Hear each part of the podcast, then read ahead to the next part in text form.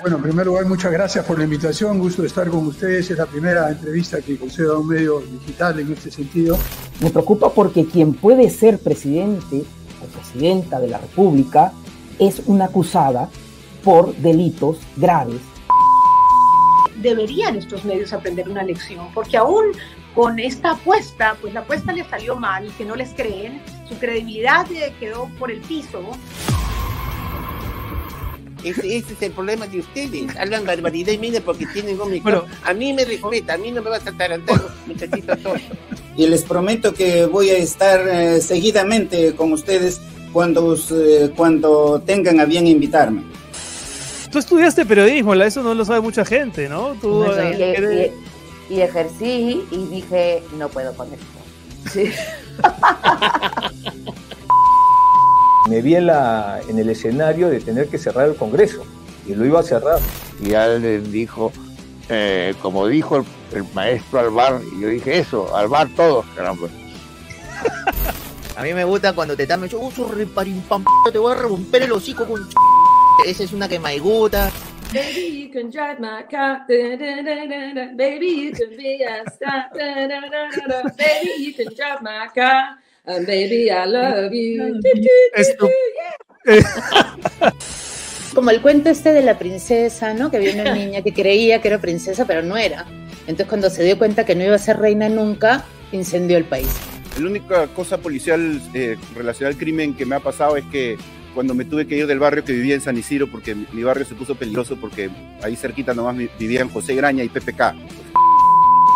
Yo siempre voy a estar orgulloso de, de, ser peruano. Los ideales republicanos son los ideales de un grupo de hombres blancos con plata. Venía hace rato tanteando, viendo, y una vez que me escucha hablar, dice, sí, sí es. Y le dice al marido, apúrate y ten cuidado con la roja.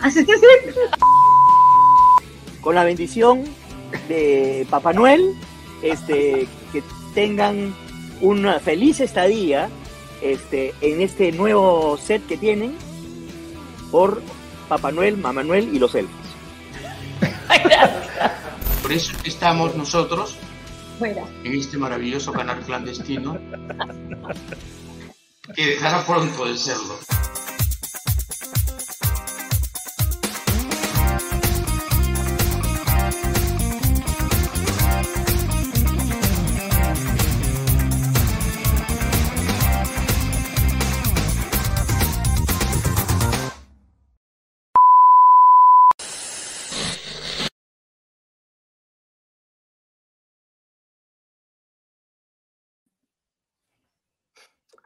¿Cómo están? Muy bienvenidos. Hoy es lunes 20 de diciembre. Mi nombre es Renato Cisneros. Yo soy Josefina Townsend. Y esto es Sálvese quien pueda. Sálvese quien pueda.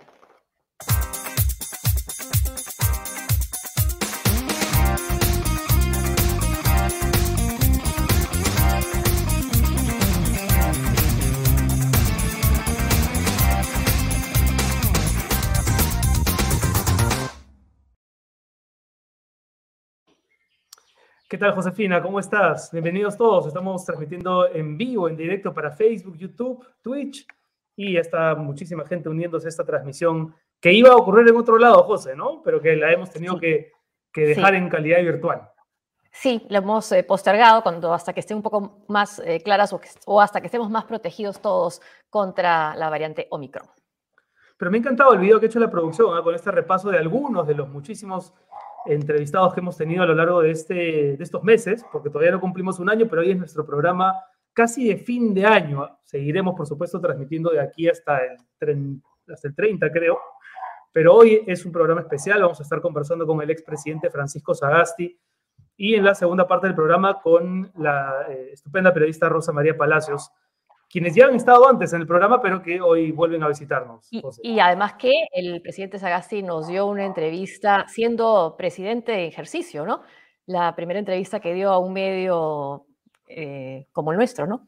Así es, y lo, lo destacó él mismo, lo enfatizó. Primera entrevista que dio a un medio digital, así que bueno, hemos querido convocarlo nuevamente y ahora en su calidad de expresidente, pero para hacer un balance de lo que ha ocurrido este 2021 en el Perú, de lo que sigue ocurriendo, de lo que podría suceder en los próximos meses y también para hablar de su libro, un libro que él publicó este año, que estoy seguro que muchos saben de ese libro, no solamente por la- el propio contenido, que es muy valioso, sino también por los muchos incidentes que ocurrieron durante sus presentaciones públicas. Ahí está, imaginemos el Perú, un Perú mejor y hagámoslo realidad, 1985-2015. Ah, bueno, mucha gente cree que esto es grabado. Son las 6 de la tarde con 6 minutos. El horario tiene que ver con que hoy habíamos pensado hacer este evento presencial en un punto que no vamos a decir cuál es, pero estaba todo listo. Los técnicos ya se habían preparado desde muy temprano, pero eh, digamos, siendo consecuentes con lo que siempre hemos defendido, la salud pública ante todo, hemos desistido de hacerlo presencial, pero lo hacemos público, eh, virtual, en este horario de las 6 de la tarde. Y yo creo que ya estamos, ¿no? Estamos ya con, con el expresidente Francisco Sagasti para empezar con él esta conversación eh, muy esperada por todos. ¿Cómo está, presidente? Gracias Presidente, por, bienvenido. por acompañarnos nuevamente. Gracias, Josefina y Renato. El gusto de estar con ustedes. Como recordaron, la primera entrevista que di a un medio digital eh, en streaming fue con ustedes y me da muchísimo gusto volver a verlos nuevamente.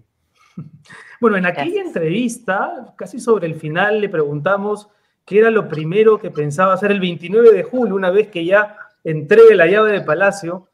eh, y usted nos dijo claramente, dormir, descansar, por fin, apagar la alarma y echarse a descansar. Ha podido descansar porque la verdad es que los meses que han seguido desde julio hasta ahora han sido bastante turbulentos. ¿Ha podido dormir, presidente? Bueno, al principio sí, lo que pasa es que uno medio colapsa, ¿no? Después de una cosa tan intensa, y como creo que les mencioné en esa oportunidad, estaba durmiendo muy, muy poco y me levantaba muy temprano para revisar toda la prensa internacional, la prensa local, los informes, para entender qué es lo que estaba pasando en el mundo y de qué manera nos afectaba a nosotros, qué significaba esto para nuestras políticas. Pero luego sí logré por tres semanas recuperar el tiempo perdido. Hay una, hay una de maestra. Eh, bueno, y, Ahora, ese- y es- sí, y, sí. Dale, dale, José. tú. Sino recordar que el presidente nos dio, el presidente Sagasti nos dio una entrevista a este medio digital, pero también daba entrevistas a otros, a otros canales, radios, eh, periódicos. El presidente Castillo no, no da entrevistas, no da conferencias de prensa, pero y se le ha insistido, se le ha reclamado, pero tras esta última revelación de Epicentro y de Panorama sobre estas reuniones a las que siguieron una licitación millonaria, ¿no sería el momento para que el presidente Castillo salga a hablar? Definitivamente, yo creo que ya pasó suficiente tiempo. Creo que todos los peruanos y personas interesadas en el curso de nuestra vida política, como ustedes y como yo y muchos otros, ya estamos eh, perdiendo la paciencia. Yo creo que ya han pasado más de tres meses, ca- casi cuatro meses, si mal no recuerdo, eh, que empezó su gobierno y el presidente tiene la obligación, yo creo que debemos exhortarlo y hago una exhortación personal al señor presidente de la República, que ante tanto cuestionamiento que ha venido acumulándose a lo largo de semanas y meses, él salga personalmente a aclarar esta situación, a poder decir su versión de las cosas de una manera que podamos entender qué es lo que realmente ha sucedido. Se lo he dicho eh, personalmente, no como una recomendación, porque yo no recomiendo nada a un presidente en ejercicio, siendo un expresidente, sino simplemente contándole lo que hicimos en el gobierno de transición y emergencia. Como ustedes saben muy bien, tuvimos un principio accidentado con nuestras conferencias de prensa.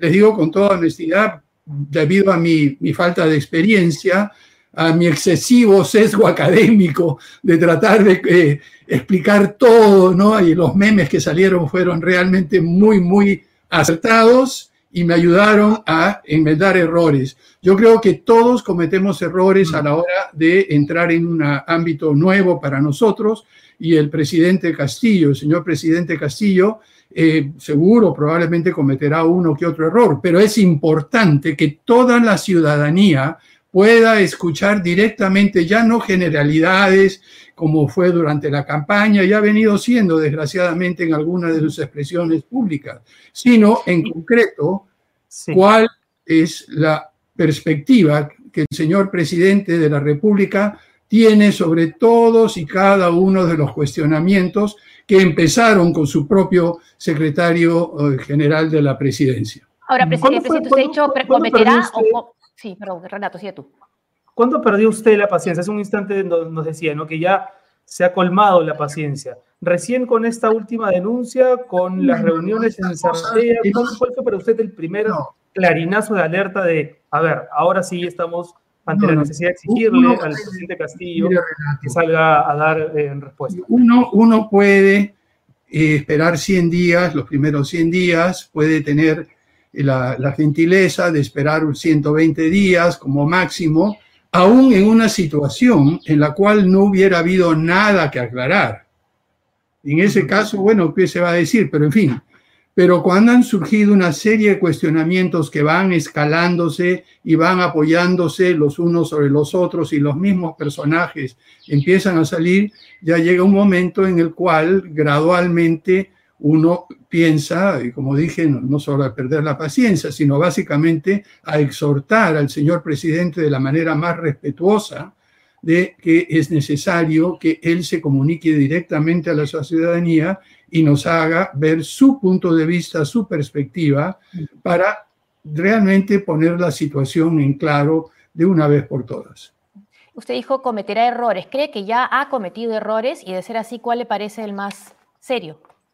Mire, yo no, yo no quiero calificar, yo creo que la mejor manera de apreciar los errores es apreciar los errores uno mismo y ver lo que comete. Yo no trato, y no es en mi carácter, tratar de identificar cuáles son las faltas o errores en otros. Yo me concentro en mis errores y trato de corregirlos, Josefina.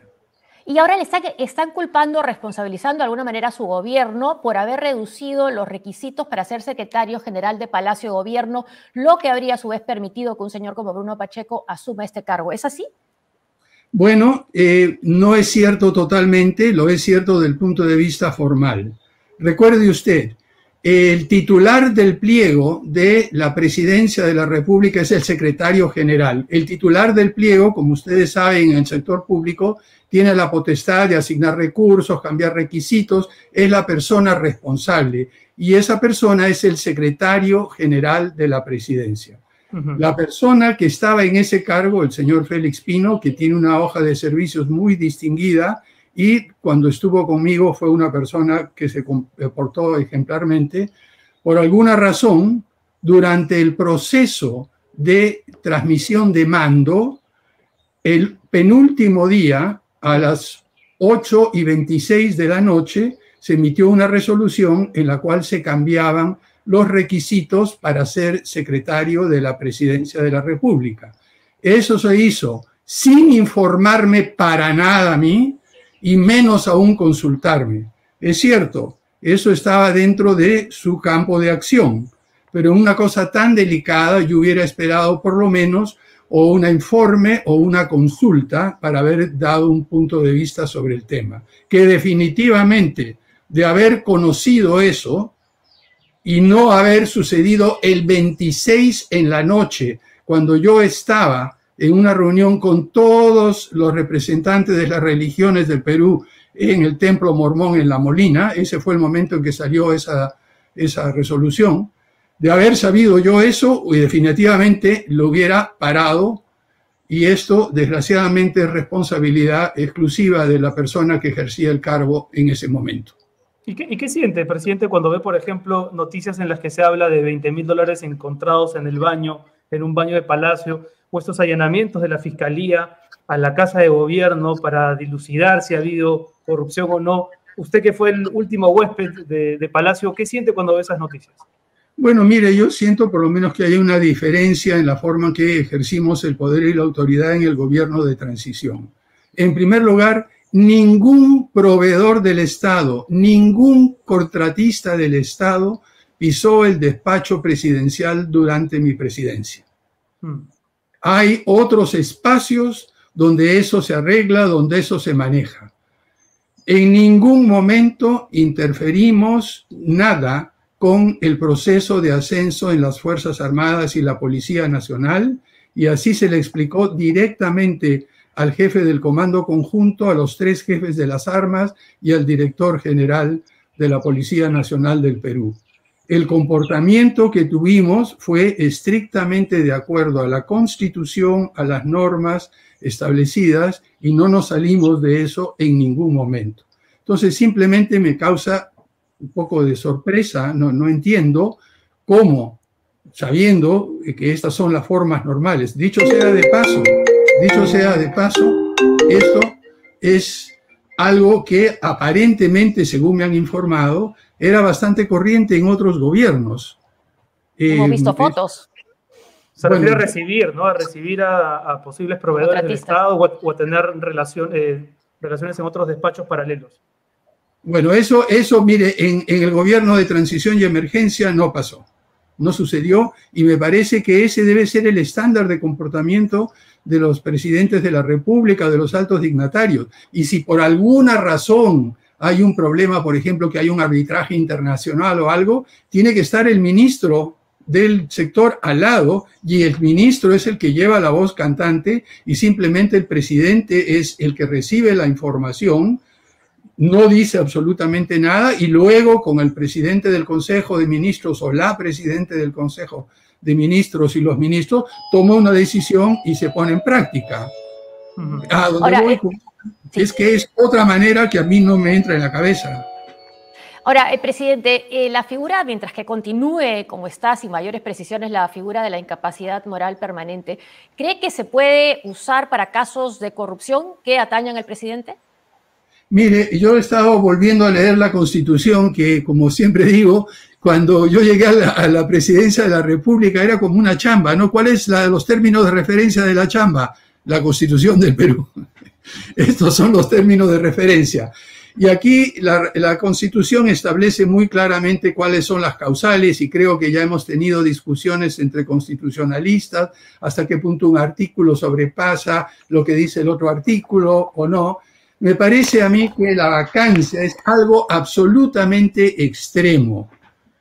Eh, en la misma Constitución establece que el presidente de la República será juzgado al término de su mandato. Entonces, yo creo que esto de estar, eh, en- eh, digamos, promoviendo vacancias por una, por otra cosa, yo creo que lo más importante en este sentido es dejar las cosas claramente establecidas, poner las cosas en evidencia y que salga la persona, y en este caso el señor presidente de la República, sobre el cual ha habido ciertos cuestionamientos, a explicar con toda claridad. ¿no? Yo Mm. creo que O sea, usted, usted es partidario entonces de que se cumpla el ciclo presidencial de cinco años, que no se haya interrumpido ni por vacancias ni por posibles renuncias, como ocurrió con, con Kuczynski en su momento, con, con Merino Renato, también.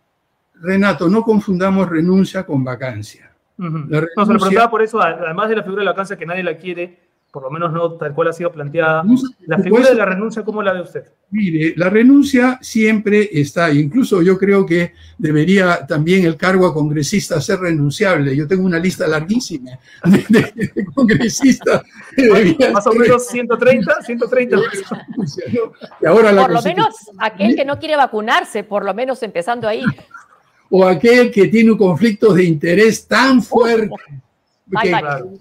Están que siendo de, de universidades sin licencia están tratando de- es algo que en fin son otras historias pero donde voy es que eh, la renuncia siempre es una, una posibilidad yo creo que cuando hay circunstancias personales, circunstancias políticas, cuando hay circunstancias que uno se siente desbordado, lo que sea, siempre hay espacio para la renuncia.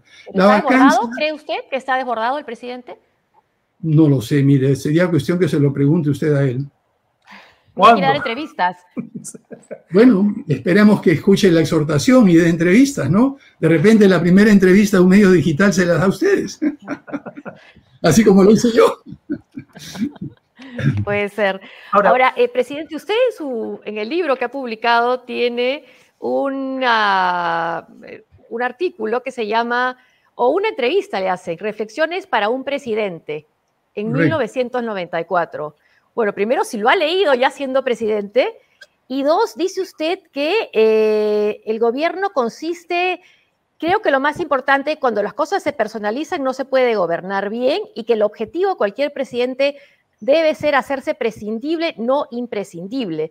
Lo más, la más importante contribución que puede hacer un buen presidente es que toda su obra y su labor continúen sin él. Lo que usted eh, cree que ha sido, considera su obra, ¿cree que ha continuado sin su gestión? Bueno, mire, en el tema de la vacunación yo creo que sí se ha continuado avanzando de manera bastante seria, no solo se ha avanzado, hay que reconocer la labor del Ministerio de Salud y de Salud y de las fuerzas sanitarias, de la policía, de las Fuerzas Armadas, en acelerar el proceso de vacunación. Nosotros lo que hicimos fue vacunar con todas las dosis que llegaban, inmediatamente se aplicaban. Desgraciadamente, al final de nuestro gobierno, solo teníamos disponibles el número de dosis para el 18,5, 19% de la población objetivo. Si hubiéramos tenido más, hubiéramos vacunado más rápido. Pero sí dejamos todo armado, Josefina, para que durante agosto, septiembre, octubre, noviembre y diciembre siguieran viniendo las dosis hasta completar. Eh, hasta fin de año teníamos asegurados 78 millones de dosis, más 20 que estaban en un signo de interrogación porque el laboratorio ruso Gamaleya y el Fondo Directo de Inversiones Rusas no quisieron darnos un cronograma de entrega específico. Entonces lo que hicimos en este caso, firmar un contrato abierto en la cual pagamos contra entrega. ¿no? Eso, eso quedó así claro. Pero con esos 78 millones, lo que hizo el gobierno actual, lo que hizo el gobierno del presidente Castillo y su ministro de Salud, es acelerar el proceso de vacunación y eso ha sido realmente mm. muy, muy positivo. Eh, del gobierno de transición se decía que tenía dos misiones, ¿no? Efectivamente, continuar con la vacunación o iniciarla y, y llevarla hasta donde sea posible y hacer la convocatoria a elecciones. Y creo que en esos dos rubros se cumplió. ¿Fue una asignatura pendiente la vuelta, la vuelta a clases presenciales, la vuelta a la escuela para los niños que hasta ahora no regresan? ¿Siente usted que esa fue como una, una asignatura pendiente o no? Mire, no, no, no, era tanto una asignatura, asignatura pendiente como una asignatura imposible de cumplir por razones muy claras. En primer lugar, se ha mencionado de que hubo un, un plan de retorno a clases. Bueno, el informe que yo recibí, y justamente leo acá, el gobierno de emergencia y transición no encontró ningún plan piloto, tampoco una estrategia de retorno a clases por escrito. Solo encontramos informes de direcciones regionales y distritales sobre la apertura de 832 escuelas rurales con una primera disposición que se dio en junio 20, de 2020. Eso fue todo lo que había, no había un plan de retorno ni mucho menos. Lo que hicimos nosotros es construir sobre lo que dejó el gobierno anterior y el ministro anterior, tomamos todo eso y adelantamos. Pero veamos un momentito, eh, recordemos que la segunda ola empezó con fuerza en diciembre del año pasado y que la segunda ola fue mucho más severa que la primera. Nosotros entramos el 17 de noviembre, prácticamente así caídos del cielo, porque realmente no había habido ni plan de gobierno ni preparación. En 36 horas armamos un gabinete y empezamos a trabajar sin parar un segundo. Pero todas estas cosas toman tiempo nos encontró la pandemia, nos encontró la segunda ola mortífera, nos encontró con menos oxígeno del que necesitábamos, si mm. ustedes vieron todas las escenas dramáticas, nos encontró con un número de camas UCI insuficientes y a pesar de que el gobierno anterior había avanzado en algo, nosotros tuvimos que redoblar esfuerzos. Digo todo esto como telón de fondo. En esas condiciones, sin un plan estricto, armado, de retorno a clases, con esa condición sanitaria, con el tema que no sé si ustedes, pero yo he conocido a queridos amigos míos que respeto mucho y que, quería muchísimo, que fallecieron de COVID cuando fueron a visitarlos sus nietos. Sí, sin duda, sí, sí, sí. Íbamos a poner en riesgo a toda la población digamos, poniendo en práctica de manera apresurada un retorno a clases, lo que sí se puede hacer ahora ya, ya tenemos vacunas hasta para niños, ya están vacunados todos los maestros, la gran mayoría de ellos que se quiere vacunar, cerca del 80, 85% o más aún. Entonces, estamos en otra condición a la que estábamos a fines del año pasado. ¿Y por qué no había vacunas cuando ustedes asumieron, cuando usted asumió la presidencia? Algunos dicen que el, hecho que se consiguieran se debió a relaciones personales que usted tenía. Eh, ¿Por qué? ¿Cómo se dio ese cambio y cómo encontrar la situación? Bueno, la- lo que encontramos fue es, eh, una cosa importante que fue un acuerdo marco con la facilidad COVAX para 13.2 millones de dosis de vacunas. Pero este acuerdo marco no decía ni cuándo las entregaban ni de qué laboratorio iban a hacer. O sea que era simplemente un acuerdo marco. Dentro de este acuerdo marco, en esa época solo había dos laboratorios que podrían proporcionar vacunas a, a- COVAX, que eran Pfizer y AstraZeneca. Pero, y acá viene lo- el- el tema, para poder obtener esas vacunas teníamos que negociar directamente con cada laboratorio para satisfacer sus condiciones contractuales. Ya no de pago, porque eso estaba hecho, pero sí las condiciones, por ejemplo, de fechas de entrega, eh, de, de demoras o no demoras, de quién va a pagar por algún posible efecto adverso que surja, que este fue el punto más difícil en la negociación. Nada de eso se había hecho.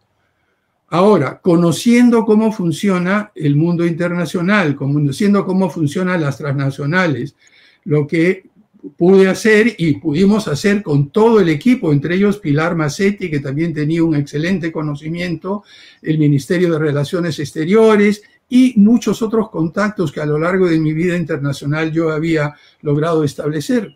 Por ejemplo, la señora que era una de las principales directoras del tema de vacunas en Novartis, había sido colega mía durante 10 años en el Consejo Consultivo de una fundación norteamericana.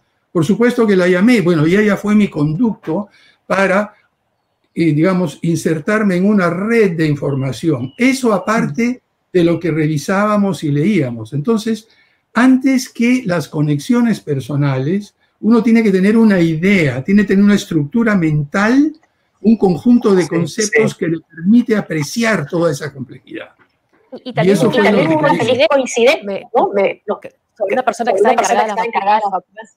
Dijo eso, Claro. dijo eso concreto, no con- Bueno, no, no, lo divertido es lo siguiente, mire, que pasaron muchas coincidencias. El representante para varios países de América Latina es el señor Angel, que es el hijo de Sofocleto, amigo de mi padre, amigo mío, eh, y que realmente hay una empatía directa, pero las relaciones personales, Josefina, no sirven si uno no resuelve el problema estructural. Y aquí hay que hacer un reconocimiento al Ministerio de Economía y Finanzas y a la persona de la señora Betty Sotelo, la viceministra de Hacienda cuando estaba de ministro Waldo Mendoza, que ella con el director, el vicepresidente de finanzas de Pfizer, lograron desbloquear uno de los obstáculos que impidió durante mucho tiempo, no solo a nuestro país, sino a Argentina, a Chile y a otros países, lograr obtener estas vacunas sin menoscabar la soberanía. Entonces, no es solamente las relaciones, Josefina, es saber cómo hacer las cosas bien hechas y aquí tuvimos la suerte de contar con un equipo de primera. Eso ni siquiera, ni siquiera le cuento cómo fue con los chinos y con los rusos. Cuente un poco. Podría podría escribir otro libro, la. Estamos escribiendo un libro sobre la experiencia. eh, ahora estoy en el Instituto de Estudios Peruanos y en la Universidad del Pacífico y estamos haciendo un recuento de qué cosa, qué pasa cuando uno se pasa 50 años haciendo recomendaciones, ideas, escribiendo libros sobre qué es lo que hay que hacer y luego se pasa cinco años ayudando a construir un partido político, siendo congresista y estando a cargo del Poder Ejecutivo. Es muy interesante y estos datos van a estar en ese libro, ya lo verán Ahora, ustedes. Cuando aparezca ese libro, ¿lo va a volver a presentar públicamente? Definitivamente, con, con bombo, platillos, cohetes, petardos y todo. Y protestas también. Nosotros.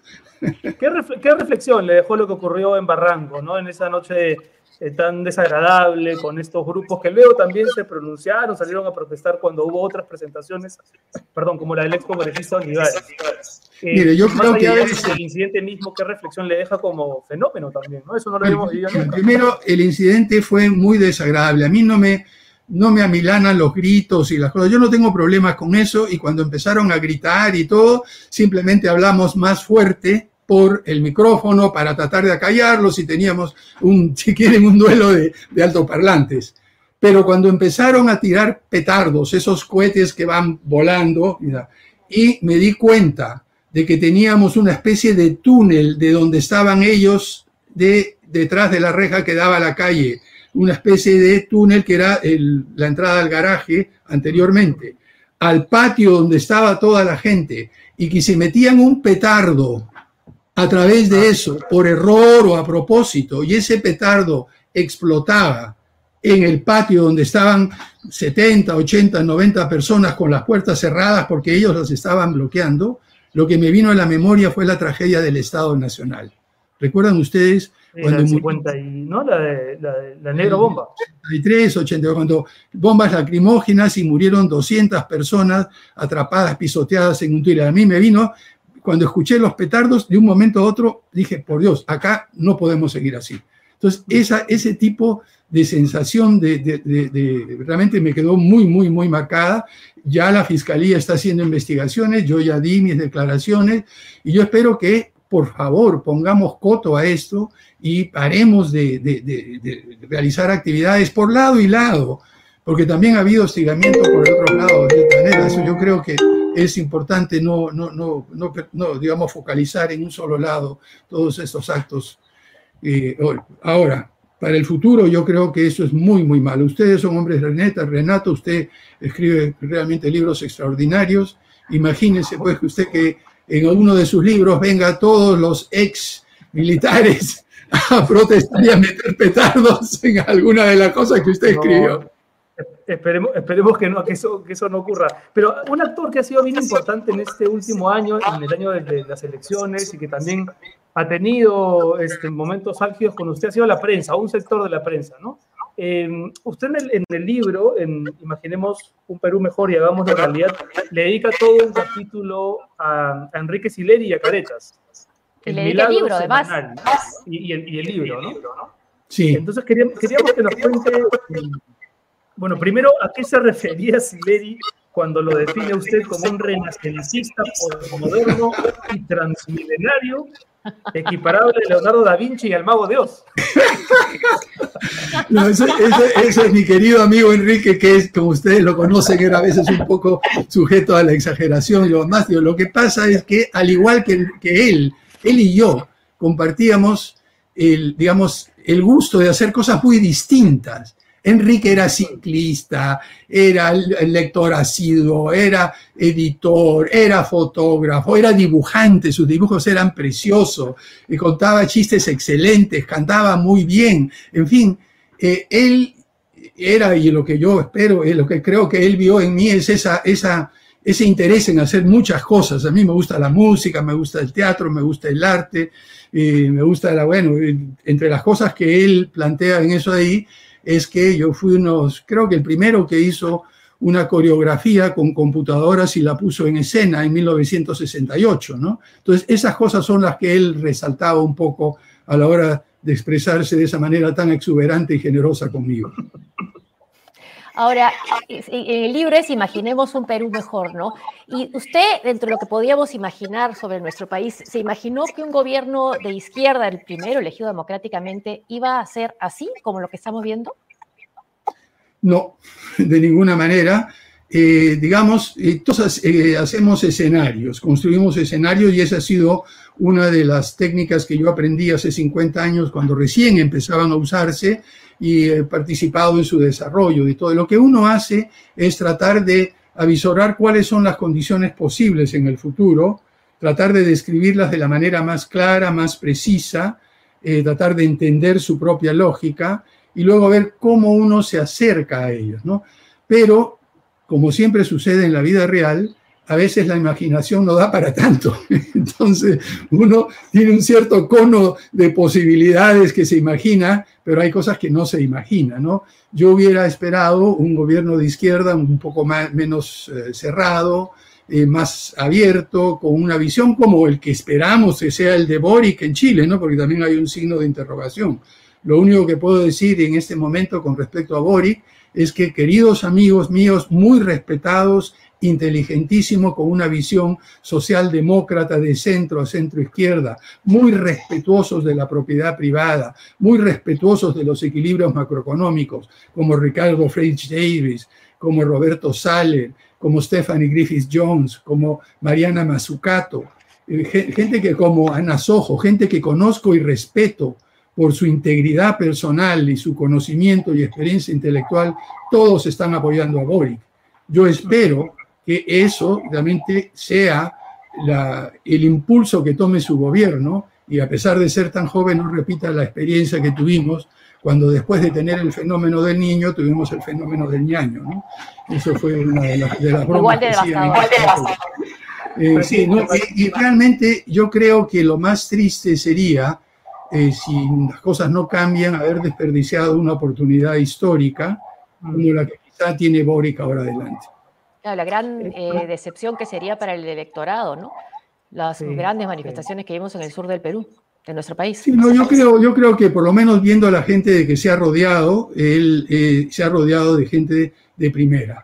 Y Yo espero que esto continúe así y demuestre que se puede hacer un gobierno de reformas profundas. se ha rodeado de gente, digamos, como Guido Bellido, el exministro Maraví, que, que, van en contra de las reformas que estábamos avanzando en un camino hacia una educación de calidad y bueno, ahora retroceso. Bueno, esa es una de las cosas que eh, definitivamente se- creo que la ciudadanía y todos los que han tenido oportunidad de conversar con el presidente en algún momento se lo hemos expresado con toda claridad. ¿Usted se lo ha dicho al presidente? Bueno, lo que le digo es tiene que poner una de las cosas, y nuevamente no diciendo lo que él tiene que hacer, No, claro, sino lo que sí. hicimos nosotros en el gobierno.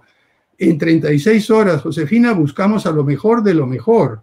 Y eran gente que se podía confiar y que estaba dispuesta a colaborar, porque también hay muchas personas muy buenas que en algún momento tenían ciertas dudas.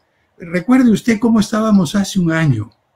Recuerde cómo estábamos, el principio de la segunda ola, con una crisis económica, sin oxígeno, con la gente harta y cansada, recién empezando a hacer las medidas de contención del contagio a nivel regional primero y provincial, porque recuerden, fue durante meses fue una cuarentena generalizada. La gente desesperada, con desesperanza, cansada y todo. Eh, miren cómo la dejamos después, con 78 millones de dosis de vacuna, con siete veces más oxígeno, con el sector privado yendo de la mano y colaborando, como lo ha dicho muy claramente el ministro eh, Oscar Ugarte, el exministro Oscar Ugarte. Logramos demostrar que el Perú se puede gobernar bien, abriendo las puertas, siendo honesto, manteniendo la- las formas, no recibiendo contratistas ni proveedores y llamando a los representantes de la sociedad civil, también llamando a los representantes de la academia que tenían críticas, como fueron aquellos que estaban criticando todo el tema de las cifras de fallecidos, ¿no? Presidente. Le agradecemos muchísimo por, haber, por habernos dedicado este tiempo nuevamente. Eh, suscribimos también, por supuesto, su pedido al presidente Castillo para, para que dé declaraciones y explicaciones y esperamos encontrarnos pronto aquí en Así el programa. Aprovechen, aprovecho la oportunidad para desearle a todos los peruanos y peruanas una feliz Navidad, pero una feliz Navidad con mucho cuidado, realmente cuidándose de, de lo, lo mejor posible esta variante Omicron. Si bien hasta el momento no tenemos suficiente información, sabemos que es mucho más contagiosa, no sabemos si es más peligrosa o más eh, letal, pero cuídense, pásenla bien y por favor miren con optimismo el próximo año que yo espero que el 2022 sea mucho mejor de lo que fue el 2021 y ciertamente del que fue el 2020. Gracias Muchas Josefina gracias. y gracias Renato. Y a Gracias, todos los presidente. demás. Gracias. Como usted dice en su libro, imaginemos un Perú mejor y hagámoslo realidad.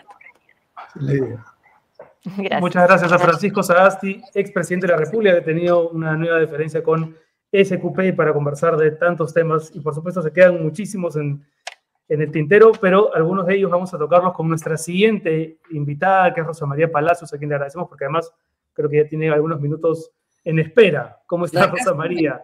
Acá estoy, Bienvenida. Estaba Gracias. el anterior. Qué pena que te- no nos hemos podido ver presencialmente. Yo estaba lista. Imagínate, teníamos todo listo ya para la fiesta, para la reunión, para conversar Era, era contigo. con baile, era como una cosa así. Iba a haber brindis, iba a haber brindis y bueno, eso ya podía desencadenar en, en un relajo de las medidas que no queríamos propiciar. Eso fue el problema, pues. Ustedes son demasiado relajados, entonces ya no se pudo. Nos Castigó la producción. Eso es lo que la Los- producción me- me explicó. Que Sí, considerando los antecedentes de los conductores, no iba a ser posible tener una reunión eh, Y de presencial. algunos invitados, y de algunos invitados. Tenían, tenían muchos de la producción por sus vidas. Entonces, castigado. ¿Qué podemos hacer? Pero bueno, acá estamos, pues acá estamos para terminar el año y para felicitarlos porque creo que están cumpliendo un año al aire. Todavía no, en febrero lo cumplimos. febrero, En sí. febrero. En febrero. Sí, ustedes Sí. son los únicos locos que salen en verano. Sí, yo recordaba algo así. Es cierto, es verdad. Oye, es ¿y tú, verdad. y tú también eres tan optimista como, como el expresidente Sagasti cuando dice que piensa que el 2022 será mejor que este año y que el anterior? Eh, o, o lo avisoras más bien con como la nube negra que, que parece que se va a cernir sobre Palacio por lo menos? ¿Qué te puedo decir Ah, para no desanimarte?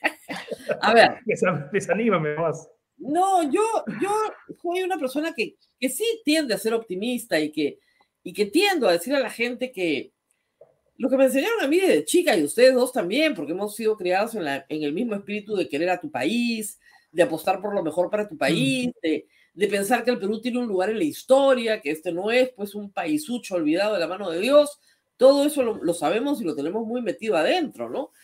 Pero claro, también tienes que tener un pie en la realidad y yo les recomiendo a todos leer la, la columna de, de Alberto Vergara, con el que hablo Buenísima. La vi el otro día. Dice las cosas que estamos viendo todos, o sea que acá hay un grupo de políticos enanos que han dedicado, se han dedicado en los últimos seis o siete años a matarse los unos a los otros y parece ser que, digamos, si siguen ahí es porque no, termi- no terminan de matarse los unos a los otros. Y, y no, no veo eh, un propósito de enmienda, ¿te das cuenta? O sea, no, no veo que ni siquiera... De ninguno de los dos lados, ¿no? De ninguno de los dos lados. de dos lados, de No. ninguno de los dos lados. O sea, ayer cuando vemos este gesto, porque la política es gestos también, de el perdedor saludando al vencedor en Chile, inmediatamente eh, te dicen, no, no es que le llevaba 12 puntos de ventaja. No, fue y lo saludó porque es un demócrata, porque eso es lo que Y hace el, y el ganador, además, saludando al perdedor en su discurso. en su Y discurso vamos a trabajar con y todos. reconociendo, y reconociendo a los votantes del otro. Así que es. al final son chilenos como él. Eso es democracia. Eso es, eh, eso es ser un, una persona decente y civilizada en política. Nosotros no tenemos políticos civilizados. Tenemos, Tuvimos, tuvimos. Claro, tuvimos, por supuesto que sí, pero por supuesto que sí. Pero lo que tenemos ahora en la vitrina, en los últimos, te digo, desde que Kuczynski peleó contra Keiko Fujimori, los dos de derecha, lo que tenemos es salvajismo eh, diario nuestro de cada día. Y no parece mejorar. Entonces, al margen de lo que tú puedas opinar de cualquiera de los dos candidatos chilenos, con todas sus debilidades, sus fortalezas, en ambos casos, lo cierto es que anoche le dieron una lección a América Latina de lo que hace un país civilizado. Acá, después de decir eso, me siguen insistiendo en el bendito fraude. Keiko Fujimori no es capaz de pedir perdón por el daño causado al Perú en los Ahora, últimos hay- años y en esta campaña, que para ella todavía no acaba porque sigue hablando del fraude.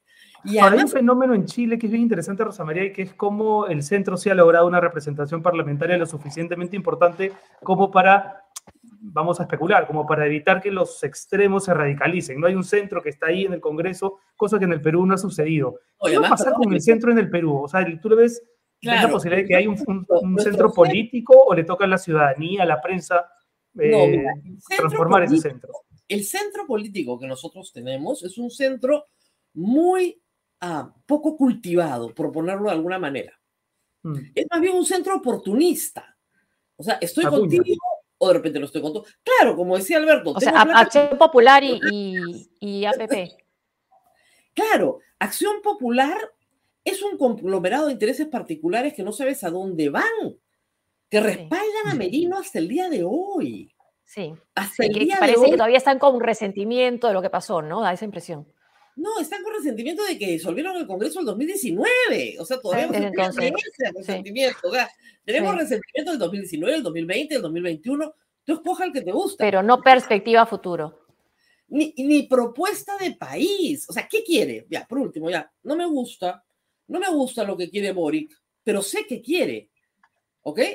Sé qué quiere, qué cosa quiere Castillo, por el amor de Dios, el presidente que nos gobierna, no sé. Bueno, ¿qué cosa quiere- quiere él y que, y que no necesariamente es lo que quiere su primera ministra?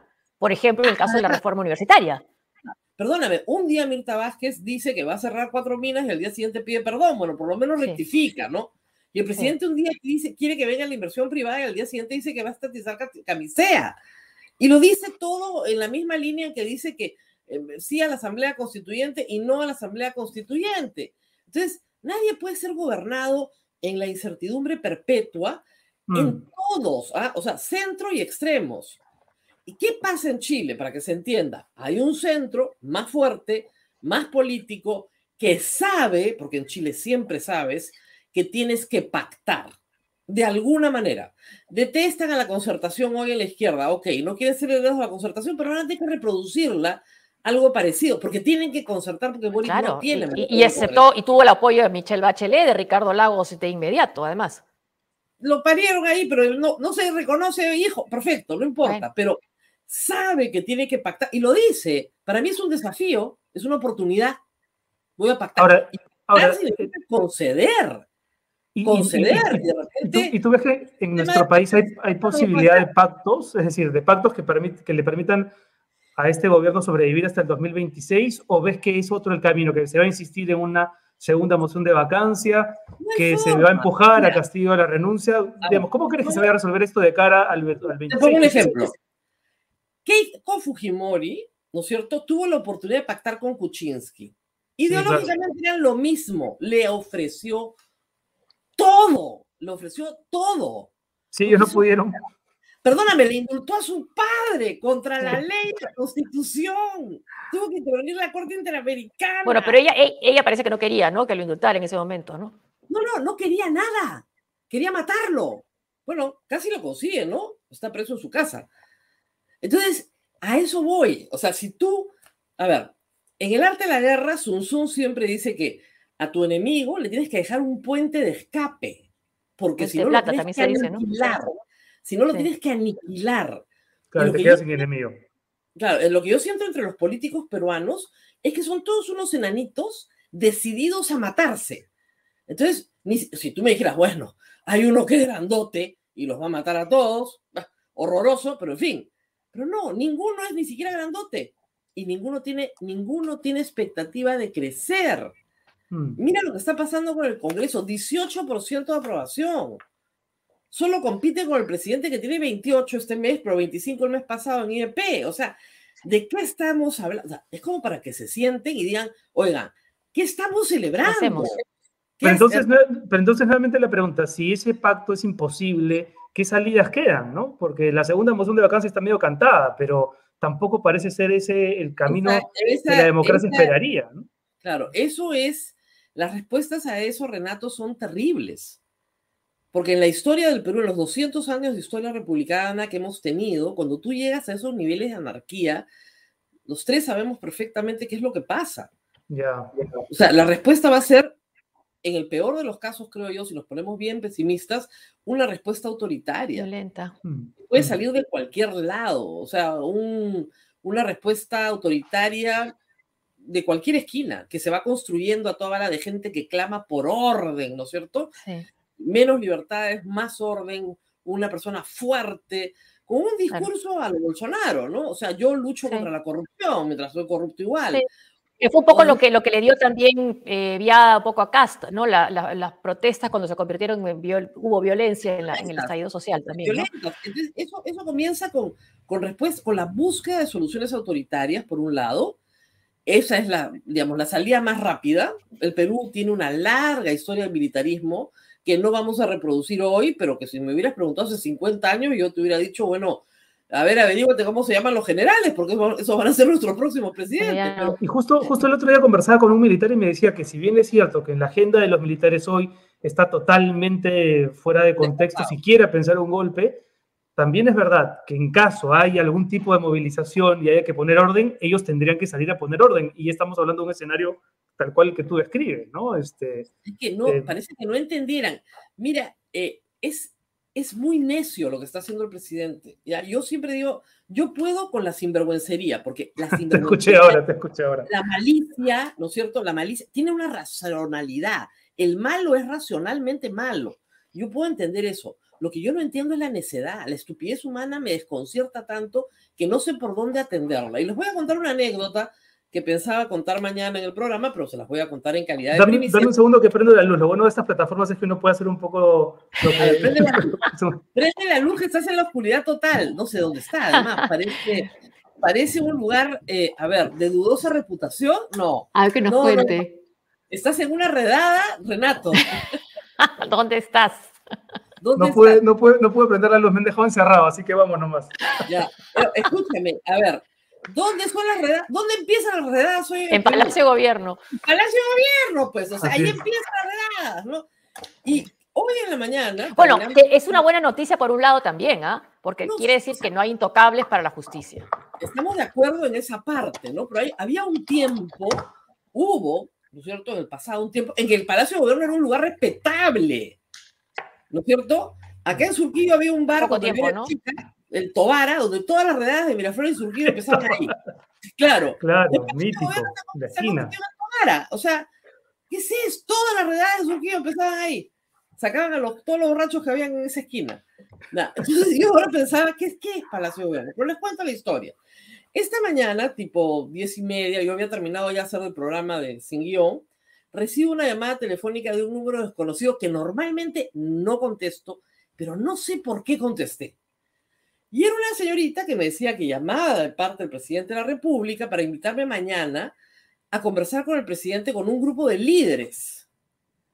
Le dije, señorita, de un día para otro, discúlpeme, tengo un montón de cosas que hacer mañana y además el señor gobierno me acaba de quitar dos horas del 24, así que estoy pensando a qué hora voy a meter al pavo al horno. Muy bien. Señorita una- Karelín, le dijiste. Señorita Karelín, muchas gracias, pero... bueno. Segundo gracias. fue de- de- Señora López. Una reunión con el presidente sin ninguna agenda. Después pensé que irrespetuosa soy, porque realmente el presidente de la República, uno debe ir, ¿ya? A uno le enseñan desde chico que ante la autoridad uno debe concurrir. Ya, muy bien. conversar no es pactar, como decía Priale. Sí. Así es, que hay, que hay que ir, muy bien. Pero lo segundo me dijo que era con un grupo. Mm. Claro, y ahí me di cuenta, esto es en el marco de lavarle la cara al presidente para hacernos creer que es democrático. Y dije, mire señorita, yo hago entrevistas de lunes a viernes. Claro, Mi interés para ir a hablar con el presidente, con todos los presidentes con los que he hablado alguna vez en mi vida, es que luego me den una entrevista. El presidente no le da entrevista a nadie. Cuando el presidente dé entrevista, yo la primero encantada. Pero mientras tanto no me puedo reunir con él, ¿para qué? Porque además, hasta donde sé, uno va, porque a todas las personas que se los he preguntado me dicen, uno va, se sienta y el hombre escucha. Ya, yo no tengo nada que decirle. Yo lo quiero Mm. entrevistar en público. Entrevista. ¿De qué vamos a conversar?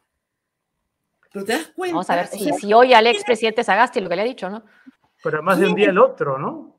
Claro, ¿quién está sentado en Palacio de Gobierno que puede pensar que eso va a mejorar la imagen del presidente de la República? Porque tú haces eso para mejorar la imagen del presidente de la República. Eso no va a mejorar la imagen de la- del presidente de la República. Eso le va a empeorar. Si el presidente quiere hablar con los periodistas, que dé entrevistas, por el amor de Dios. Una Así conferencia de prensa. Ah, o al menos una conferencia de prensa, ¿no? Pero ni siquiera eso, ¿no? Con repreguntas, por supuesto. Eh, Rosa María, había un tema que no queríamos dejar tocar contigo porque tú has trabajado mucho tiempo en Canal 4 y este año ha marcado, entre otras cosas, la debacle de la parte informativa, periodística del 4, ¿no? Acaban de desmantelar Cuarto Poder después de una- un periodo bastante penoso, ¿no? Si uno lo compara con algunos años atrás. Eh, ¿Qué ha pasado en la, en la prensa peruana este año? Haciendo ahí un poco el balance. A, Sile- a, a Sagasti le preguntamos por Sileri. ¿Qué ha pasado para que pasemos de ese recuerdo de Sileri a Gilberto Humo? ¿Qué, qué El problema, el problema es el siguiente. eh, a ver, cuando tú eres periodista, y ustedes dos lo son, y, y me van a entender perfectamente, muchas veces en nuestras vidas tenemos que renunciar a alguna cosa porque sabemos que lo que estamos haciendo es mucho más importante. ¿Ok? Entonces, puede ser que los dueños del canal pues sean amigos del candidato, pero nosotros no somos pues amigos del candidato, somos, somos amigos de la verdad y tenemos la que verdad. trabajar con un público que espera la verdad. Así es. O que los dueños le tienen miedo al candidato. Le tienen miedo y tienen todo el derecho de tenerle miedo. Tienen todo el derecho, por supuesto. Yo los miedos los respeto mucho porque los miedos son un mecanismo de sobrevivencia. Pero no al extremo de que le pidan a los periodistas sacrificar lo que es más valioso para ellos. Es la verdad. Y todos nosotros hemos sido votados de trabajos, hemos renunciado a trabajos, sabemos perfectamente de qué estamos hablando. Lo que pasó en el 4 pasó en 2011 en realidad. Ese fue el antecedente. A los dueños no les gustaba Humala. Lo Querían desaparecerlo. Claro, tenían que desaparecerlo. De ¿Cuál la pantalla, digo. Sí. Eh, el problema fue que Humala salió cargando a su bebé, ahora es un chiquito ya de 11 años, sal- sal- salió cargando a su bebé, entonces lo estábamos humanizando.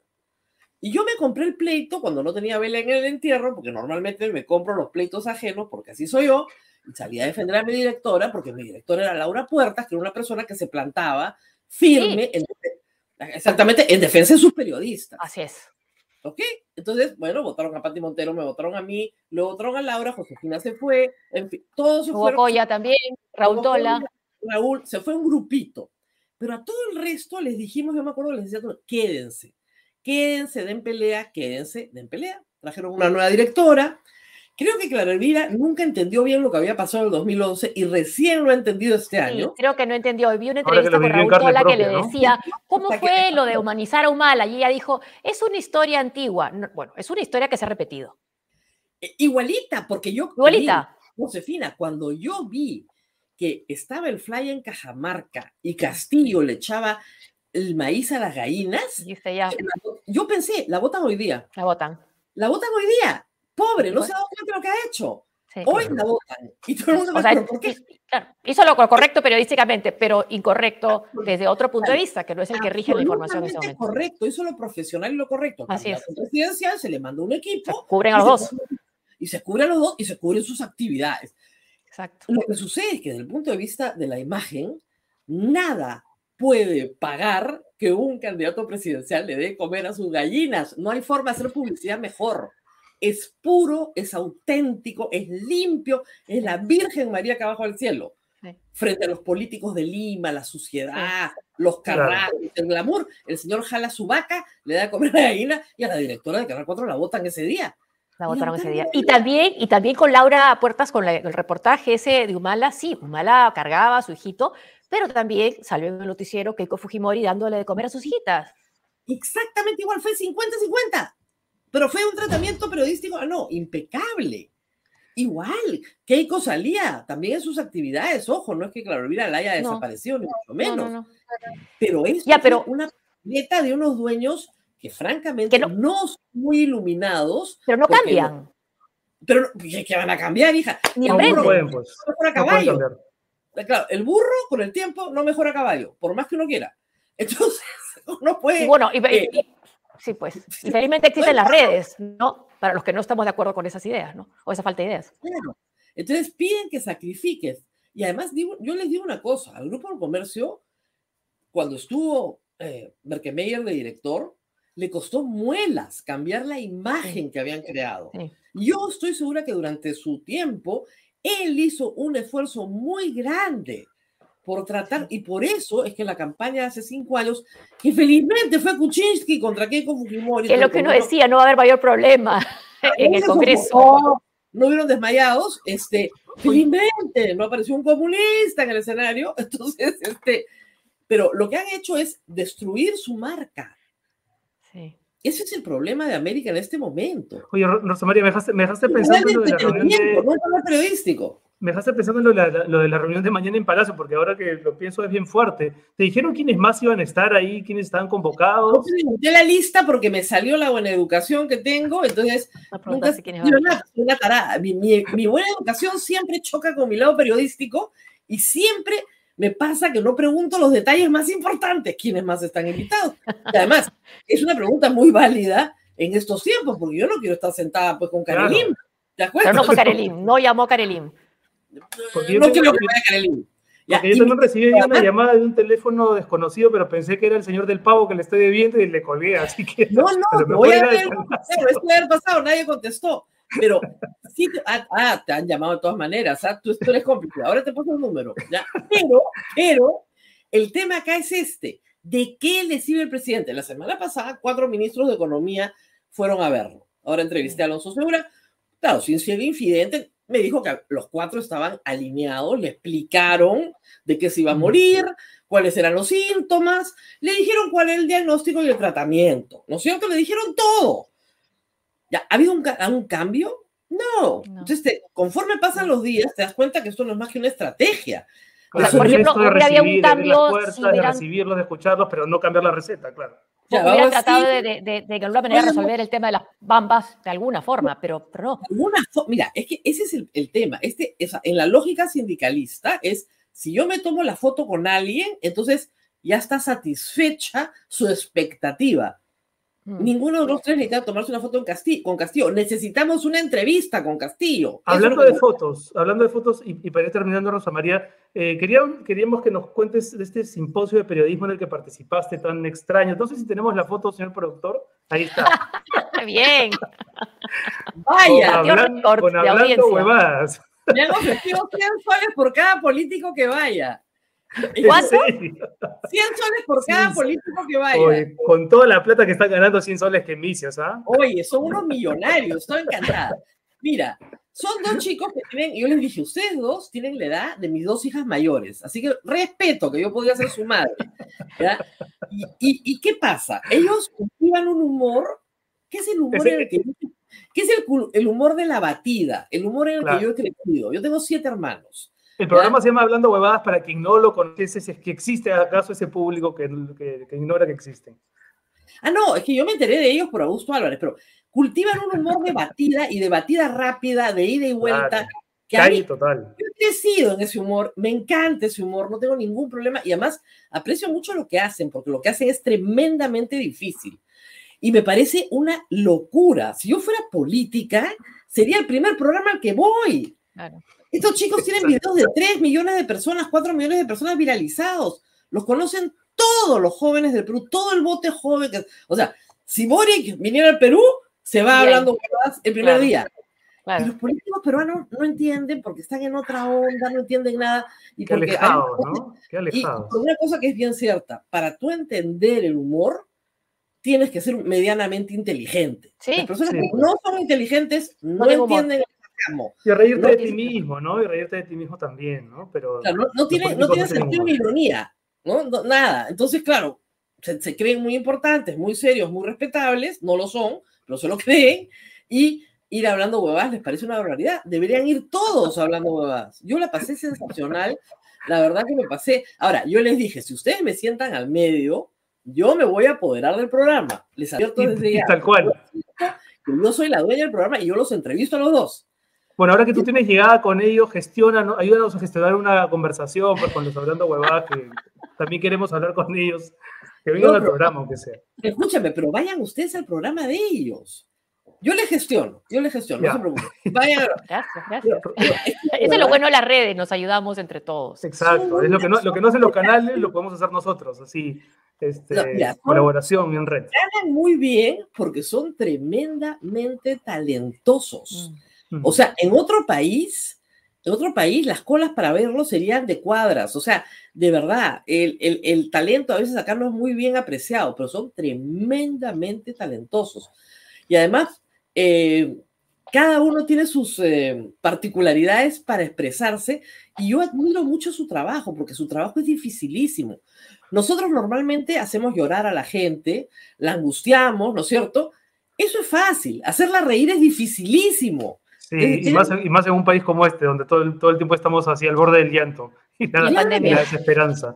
Rosa María, muchísimas gracias por acompañarnos nuevamente, por aceptar estar con nosotros en vivo hoy, ahí en ese local tan bonito que ya habíamos separado. Espero no me habían dicho con- ni qué local era, iba a ir igual porque eran ustedes. ¿ah?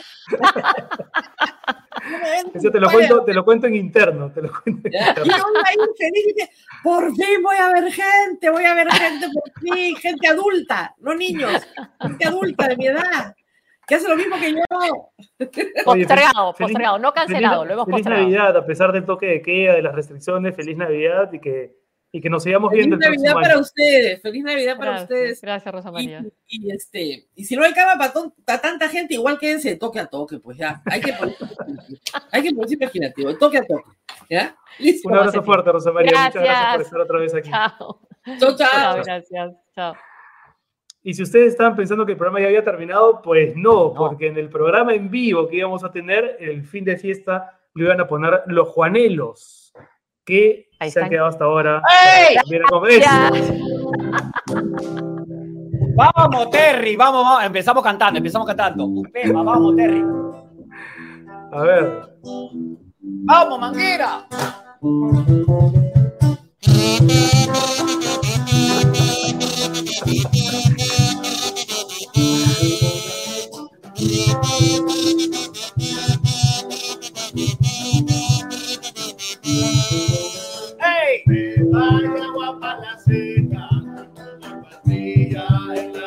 Que vaya guapa la seca, en la discoteca. No me importa lo que de mí se diga, vive usted su vida, que yo vivo la mía. Que solo es una y disfruta el momento, vive el momento y para atrás no irá. Bebiendo, fumando, graneando, sigo vacilando de partir todos los días. Síguelo.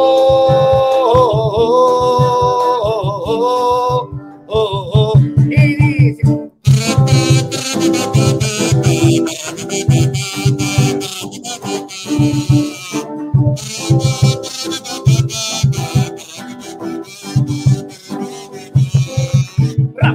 Los son criollazos. Ahí está. Los Juanelos, un abrazo para los Juanelos. Gracias, gracias. Y los panelos tenían una advertencia la última vez que, que conversamos con ustedes.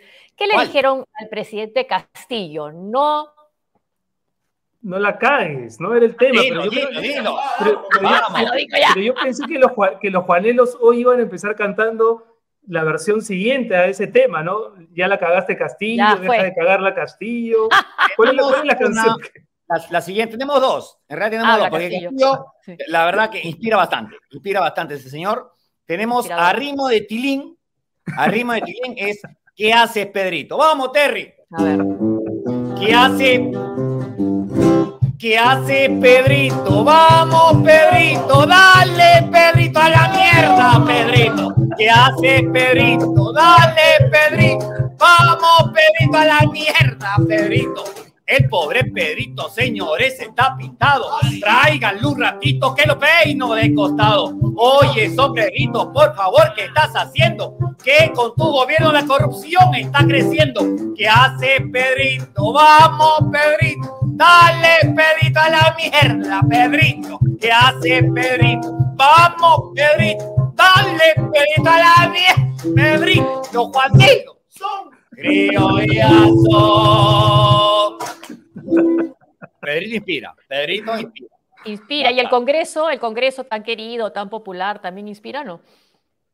Bueno, me, bueno, me da arcadas cada vez que pienso en el Congreso, ¿no? El Congreso. Como diría Sigrid Bazán, como diría Sigrid, me avergüenza, me avergüenza.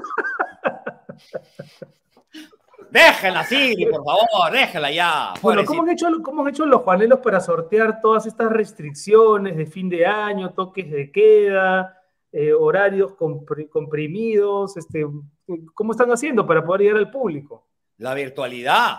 Por ejemplo, ahorita, después de usted, tenemos un evento con una empresa Chichan. Vamos, ya estamos ahí. Estamos ahí con la em- una empresita. Entonces, mañana tenemos otro, también virtual, todo virtual. Mira, te soy muy sincero. Por mí, que no cambie esto. Que sea así de por vida. Porque esto está saliendo en la calle. no, me- el, carro, el tráfico. tráfico, me demoro mucho. Acá sentadito. Cruzarse con la, cruzarse con la resistencia, no una vaina. Ah, bueno, también. Nadie me fastidia en la calle. Te juro, por mí fue. No. Fuera de broma, fuera de broma, Claro, obviamente queremos que todo esto acabe, todo esto Sí, acabe. Pero sí, hemos tenido que adaptarnos y, y felizmente, felizmente las empresas están llamando, o sea, estamos, estamos en ese sentido contentos. ¿Y cuál es la canción que más le pide- les piden? Bueno, la canción que más piden, eh, creo que más que, que, pide- que- que piden la canción, lo que más pide mucha gente es a Castillo lo van a vacar. Vamos, Terry. Ya es una canción, canción profecía. ¿Qué pasa? ¿Qué pasa? No digo, es canción profecía esa, ¿eh? canción, canción profecía. No, no, esta canción es cae de Maduro, ya. Estamos esperando cuándo. O sea, pero va. A Castillo lo van a vacar, vacar, vacar, vacar, vacar. A Castillo lo van a vacar, vacar, vacar, vacar, vacar. Es muy cierto que Castillo es un incapaz y con que su gobierno solo vamos para atrás. Pero seamos conscientes que si vacan a Pedrito, estaremos en manos del Congreso y ahí no nos salva ni Diosito. Tío, es verdad, pero Acá tío lo van a vacar, vacar, vacar, vacar, vacar. Acá tío lo van a vacar, vacar, vacar, vacar, vacar. Perito tan difícil es dejarse asesorar. A ti te ha quedado grande la banda presidencial. Grande la vergüenza que debería tener el Congreso. Hay hartos sinvergüenza que deberían estar presos. es verdad, pero Acá tío lo van a vacar, vaca, vacar, vaca, vacar. Acá tío lo van a vacar, vaca, vacar, vaca, vacar. Acá tío lo van a vacar, vaca, vacar, vaca, vacar. Acá tío lo van a vacar, vacar, vacar, vacar, vacar. Ra, los Juan Yo, creo, yo creo que lo que tiene que pasar, que bueno son los Juanelos, yo creo que lo que tiene que pasar es simplemente que cambiemos de Pedro, de Pedro Castillo a Pedro Juanelo. ¿Alguna No, estás tú loco. Estás tú loco. No, yo quiero vivir tranquilo mi vida, déjame vivir. Pero alguna vez los han convocado, los han Yo no quiero que no esté llegando gente a mi casa. Nunca, nunca los han intentado seducir desde No, la política, porque nunca. ustedes tres perfectamente podrían ser una bancada, como el Partido Morado. Ahí está, tres. No, pero yo cada día y Antonio Juanelo. Ahí está, la bancada. cada día estaría, estaría como, como Sigre. Este congreso, antes de hablar, digo que me avergüenza. No, todos los días, todos los días diría eso. Todo el tiempo, todo el tiempo. Déjenlo Sigre, por favor. Cero como la política, entonces. No hay posibilidad de que se acerquen al. Ni hablar, hermano. Quiero vivir con la conciencia tranquila. Porque los políticos son. Esto es en serio. No es una broma. No, es un político que no te engañó, esto es en serio. No es una broma. ¿Qué clase de políticos son los que tengo yo? Te dice mentiras. Vótate por ellos. Ellos solo quieren su buen billetón. Gran uno, lo único que quiero, que mi lindo país salga de esta situación. Así son los políticos. Son una basura. En plena pandemia les importa poco que nuestro país se vaya al carajo. Ellos solo quieren llenarse el bolsillo pura corrupción. Así son los políticos. Son una basura. En plena pandemia les importa poco que nuestro país se vaya al carajo. Ellos solo quieren llenarse el bolsillo. Pura corrupción. Pura corrupción. Pura corrupción. Los Juanelos. Criollazo. Ay, Dios Qué buena, qué buena. Así no tiene, así no tiene, no, de ninguna manera. ¿Cómo, cre- cómo me decías ese mal, mi querido Renato? O tal vez ese bien, ¿no? Ese bien para llenarme el bolsillo, dices tú. No, pues usted, ya- usted ya tiene suficiente ya con todo lo, lo- lo ganado ahí. Del Millones, millones, pero yo quiero platita, la platita, la rica platita, millones. Bueno, Ay. canciones no van a faltar, ¿no? Porque se vienen las elecciones municipales con, con, esa, con esa generación de, de- de- de políticos jóvenes, ¿no? Porky, Belmont. Están inspiradores. Pero, bueno, ustedes están enterados. ¿Quién es el primerito que va en las encuestas de la, de la alcaldía? Eh, Porky, ¿no? Está este López Aliaga. De verdad, Dios mío. Y, de- y segundo, no me digas que Belmont. ¿No? ¿Quién Está segundo, José? Belmont. Está Ay, segundo. Sí, Belmont. Está, sí. Dios mío. Eh, di- di- eh, di- una preguntita. ¿Sagasti estuvo hace un ratito con ustedes? Sí, sí, Estuvo, con nosotros, claro, sí. sí, sí. ¿Qué tal, ah? Pues le ha dicho a, a Pedro Castillo que hable, que ya tiene que hablar, que tiene que dar una entrevista, que Mira, le convoca. A su modo académico, así elegante, dijo, no la cagues Castillo. Dígame una Le pregunta. faltó la guitarra, le faltó la guitarra. ¿Ustedes realmente qué piensan del señor Sagasti? Así, cosa personal. ¿Qué, qué opinión tienen? Así, en dos palabritas. A, ver, yo, creo, que, lo que tenía que hacer, que era vacu- la vacunación, lo hizo bien y convocar elecciones también. Ajá. Y eso igual, es ¿ah? Igual, igual, que, que hizo lo que tenía que hacer eh, con, con su estilo, ¿no? Algunos nos pueden gustar algunas cosas que, que hizo, dejó de hacer, pero creo que en general cumplió, ¿no? O sea, que era comprobado que nosotros no deberíamos votar entonces. presidente. Porque los que votamos son corruptos y porquería. O sea, o sea y por cierto, Sagasti usa unos pañuelos tipo, tipo Pedro Juanelo, ¿ah? Tipo De los verdad, no. Marinelos, sí, inspirante, sí, sí, un aire. no, no, sí. no. Sagasti es ¿Pero ese es corbata o servilleta, ¿Ah? Pedrito? ¿Ese es corbata o servilleta? Babero. Babero. es. Porque ya a esta edad ya no comienza ya. Comienza. Tú estás chiquillo, Renato, estás chiquillo, pero espérate unos añitos. Espérate unos añitos. ¿Qué dice tu hijo, Cristian Hila? ¿Qué dice tu hijo que debe tener 4 o 5 años como mi hija? Porque yo recuerdo que hemos conversado cuando nos convertimos en padres, cuando te ve disfrazado, convertido en Pedro Juanelo. ¿Te reconoce? ¿Se divierte? Sí, claro, claro. Ella dice los Juanelos. Ella sabe que es- aquí está el personaje, ¿no? El personaje. Es más, pero bueno, yo todos los años eh, tengo la, la costumbre de hacer un video con mi hija. Desde que, que nació, tengo, le Sí, canto sí. My Girl de los Temptations, se la canto a mi hija. Y se la, la he cantado cuando cumplió un año, cuando cumplió dos, cuando cumplió tres, no quiso. Ya, la agarré dormida, ¿no? Y cuando cumplió cuatro, tampoco quiere, esa es la canción. Entonces, ya no sé qué hacer. Creo que la voy a... Cambiar de la voy a- canción. La voy a grabar en una pantalla verde y de ahí me la voy a, me la voy a poner en mi video. Terrible. Ay, mira, lo que, mira lo que dice Miquel Vitti. Si el Titanic tenía el cuarteto de cuerdas, el Perú tiene a los Juanelos. Qué tragedia. O sea, o sea, nos vamos a hundir. Estamos hundiendo. Nos vamos a hundir. Pero van a cantar hasta el final. Me- pero mira, mientras que estemos cobrando, mientras que se va hundiendo esta vaina, está bien, vamos, hay que hundirlo. Que se vaya hundiendo esta porquería. Ay, Dios mío, es que dan cólera, te juro, dan cólera, dan cólera, dan cólera. Y tanta es la cólera que nosotros tenemos que convertir esto en, en humor, en humor, Claro, ¿no? Y claro. reírnos, si no, nos. Si alguien quiere escuchar todos los temas de los Juanelos, los que han compuesto desde que arrancó la agrupación, ¿están en donde? ¿En Spotify? ¿Hay Estaba en Spotify, tenemos que actualizarlo, porque ya nos, no- nos lo bajaron, tenemos que volver a ponerlo. Pero tenemos todos los temas, están en nuestra página de Facebook, en nuestro Facebook, desde que se inició esta vaina, están toditos. Todos, todos. Si tienes la paciencia de ir buscándolos, porque claro, hay que buscar, porque hemos, tenemos, no sé, más de 200 temas ahí. Entonces, este, sí, ahí están en el Facebook, están en el Facebook. Y bueno, y en época navideña, obviamente también tenemos cancioncita. ¿Le cantamos una navideña o no? Por favor, Vamos, por favor, eh. sí. Antes que todo, ¿eh? Titanic. Uy, creo que se, creo que se va. a- uy, sí, ahí está.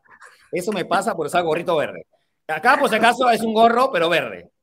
Eso no Ah, sé. ya. Es un fantasma, es verde. es verde. O sea, no están en una taberna como parecía. Están en... No, esto es una mentira, esto es una mentira, como, como los políticos, esto es una mentira. Vamos, Terry, al ritmo de Feliz Navidad. Vamos. Feliz Navidad, feliz Navidad, feliz Navidad, próspero año y felicidad. Feliz Navidad, feliz Navidad, feliz Navidad, próspero año y felicidad. I wanna wish you a Merry Christmas. I wanna wish you a Merry Christmas. I wanna wish you a Merry Christmas for the bottom of oh my heart. I wanna wish you a Merry Christmas. I wanna wish you a Merry Christmas. I wanna wish you a Merry Christmas for the bottom of oh my heart. Los Juanilos de oílazo. Ay, no, ma. Con nieve, con efectos verde, especiales. Ese gorrito verde, qué buena, qué buena. La vieja Josefina que está diciendo, ¿qué está haciendo? ¿Qué es, ¿Es un, ¿Es un filtro? ¿Cómo es? ¿Qué es eso? No, es nieve, la popular nieve criolla. Es papel higiénico cortado en pedacitos. Y ahí está, nieve Ah, criolla. está, mira, lindo.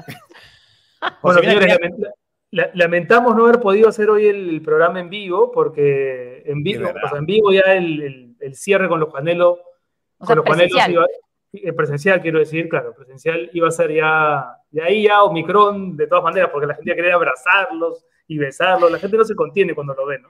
Es verdad, es verdad, es verdad, Renato. Sí, es verdad. Y bueno, se, se dice que se van a bajar nuevamente los aforos, ¿no? De los restaurantes y algunos locales que ya estaban casi al 100%, ¿no es cierto? Pero Sí. quiero aprovechar, ¿no?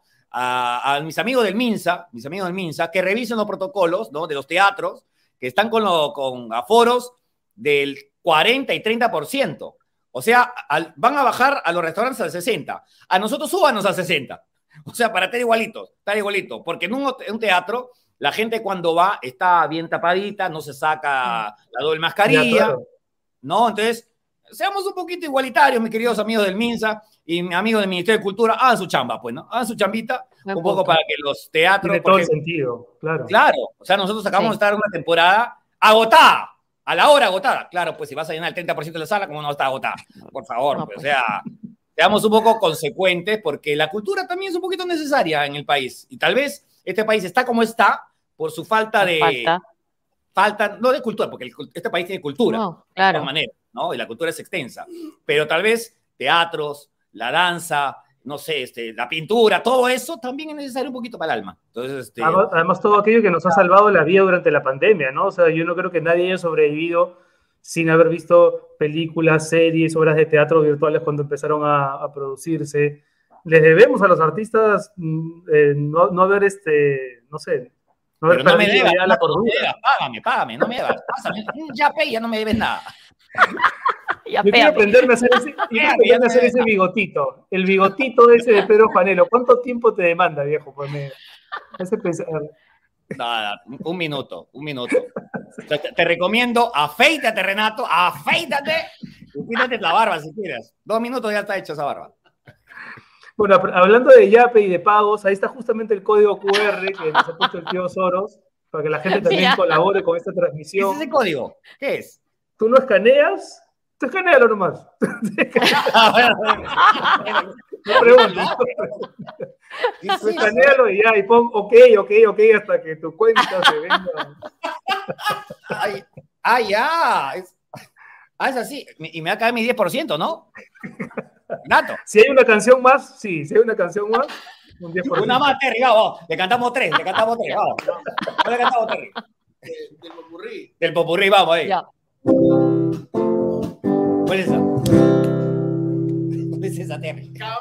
Sobre campana y sobre campana una, asómate a la ventana y mira al niño en la cona, pero mira cómo beben los peces en el río, pero mira cómo roban en el Congreso. Beben y roban y vuelven a robar la gente del Congreso, sobre todo cuando es de noche. Los juanelos, criollazos. Yo estaba preguntándome yo, ¿dónde entra ahí la criollada? Pues estaba escuchando el villancico de toda la vida hasta que... No, Claro. no, que siempre hay que meter, sí que hay que meterlo, porque estos del Congreso que hacen sus leyes así, forajías a, a golpe, a- a- a- a- el 24 de diciembre, ¿eh? Ah, apunte, sí. ¡Feliz Navidad! El Congreso ya te hizo una. El el Congreso te va a hacer una en, mi- en plena Feliz Navidad. Que 31 de diciembre, feliz año, ya te hizo otra. Te hizo Claro. otra. Así, hay, que estar, hay que estar muy atentos. Señores, muchísimas gracias por estar con nosotros. Gracias. Este, lo- recuerden que lo de hoy día se ha pospuesto, no se ha cancelado del todo. Así que tal vez para febrero tengamos una celebración si es que el Ministerio de Salud lo permite y la pandemia evidentemente está en un pico más tranquilo. No, y está bien, estamos ahí porque total tu, tu, tu productor ya nos adelantó un 50% del evento. Entonces, ah, este, perfecto. Ya de está, todos estamos listo, ahí. ya. Por si acaso, y si no se Ah, da el bueno, evento, no devolvemos la plata. Porque este evento ya está pagado, ya está pagado, ya está pagado. Ahora, Porque es Navidad, y bien gastado porque es Navidad. ahora entiendo eso de que los panelos son criollazos. ¿ah? Por favor, por favor. Cualquier empresa sabe, ¿ya? Por si acaso. Con nosotros lo que quiera. Pero 50%, si no lo haces, ay, no, no se queda. Claro. Queridos amigos, Gracias. muchas gracias por estar nuevamente Gracias, con nosotros. Josefina. Muchas gracias, Renato. Ha sido un placer estar con ustedes. Y gracias por considerarnos en este programa de fin de año. Gracias, bonito. Cómo no, gracias. Y pues, bonita Pedro fiesta. Antonio y Terry Juanelo, los Juanelos, aquí en Sálvese quien pueda, y les mandamos como siempre todo nuestro cariño. No, no, él no es Antonio, él es Manguera. Manguera. Eh, pero Manguera, Antonio Manguera, era el que- estuvo eh, hace cinco años es Antonio. eh, ¿Por- ¿Y por, y por qué, y por qué no le ponen el bigotito a Manguera? Manguera, ¿tú por qué no sin bigotito Manguera? Manguera es muchacho joven. Es muchacho joven. Ah, ya. Claro. Polistel, es Polistel. Polistel. Un abrazo, queridos amigos. Chao chicos, nos vemos. Chao. Gracias. Qué buena taberna la de los Juanelos, ¿no? Parecía así presencial. De verdad, parecía presencial. Sí, yo, me, yo a mí me debía poner un filtro para que no parezca que estoy en... O una taberna. Parece una taberna, ¿no? No, tú, Diego, podías haber puesto una taberna también, fue fondo de taberna, también, de bar, sí. Bueno, a ver, nos quedamos con la con pena, entre comillas, de no haber podido realizar el programa hoy en, en vivo, presencialmente, con las Sí, pues. 60 personas que íbamos a estar ahí según el aforo permitido. Pero es mejor, José, ¿no? Mejor Pero porque la cosa está fea. Sí, tenemos Y que mejor adaptarnos. cuidarse. Así es. Así es. Bueno, ¿qué? Nos encontramos el miércoles. Todavía falta para Navidad, ¿no? Sí, claro, el miércoles todavía sí. Sí, el miércoles 22 nos encontramos para tener otro programa y, y ya no sé si el viernes hagamos programa, pero con toda seguridad el miércoles. Así que Sí. hasta el miércoles nos vemos. Cuídense mucho. Muchas gracias a nuestros invitados, también, bueno, al Caca, a Jaime Ferraro, que también van a estar presentes. eh, En otro momento vamos a conversar con ellos también. Bueno, y a todos los que ganaron también, este, los que, estaban invitados, bueno, como decimos, se ha postergado. Eso mismo. Y todos ustedes por ahora. Otro para ti y gracias a ustedes por seguirnos. Nos vemos. Saludos a Otto. Ah, ya, gracias. Novia, busca novia, Otto. Tenemos que verlo, tenemos que verlo buscando novia. Vamos a Sí. filmarlo. Ya. Ok. Cuídense mucho. Chao, chao. Corta pues ya de una vez.